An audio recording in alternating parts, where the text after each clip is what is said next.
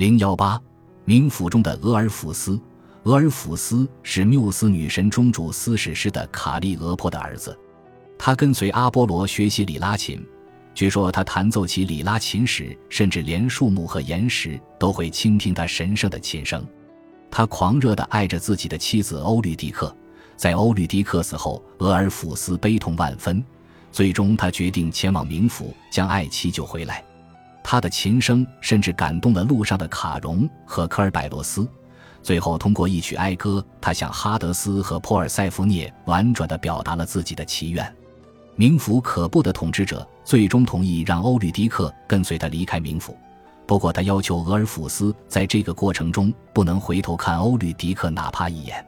不过，就在俄尔甫斯就要离开冥府的时候，他突然觉得这个要求可能只是为了哄骗他不声不响的离开，所以他向后瞥了一眼。想看看欧律狄克是不是确实一直跟随着他。欧律狄克的确跟随着他，不过在他瞥到的那一瞬间，他和哈德斯的约定就不复存在了。善妒的哈德斯立刻就夺回了欧律狄克，从此俄尔甫斯再也没能和他相见。俄尔甫斯在后来的几个世纪中，成为了一支名为俄尔甫斯教的异教团体的奠基人。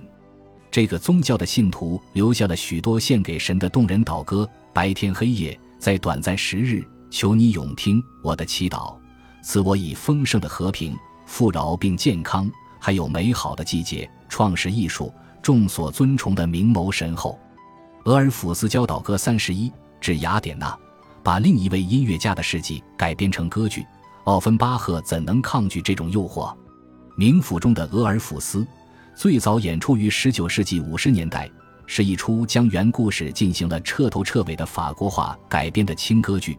巴黎人通过这出剧目第一次接触了以高踢腿为特色的康康舞。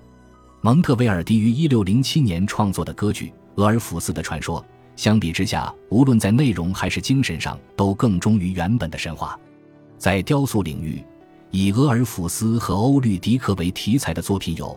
安东尼奥·卡诺瓦1775年完成的雕塑，以及巴乔·巴丁内利文艺复兴时期的雕塑《俄尔甫斯》，后者现藏于佛罗伦萨。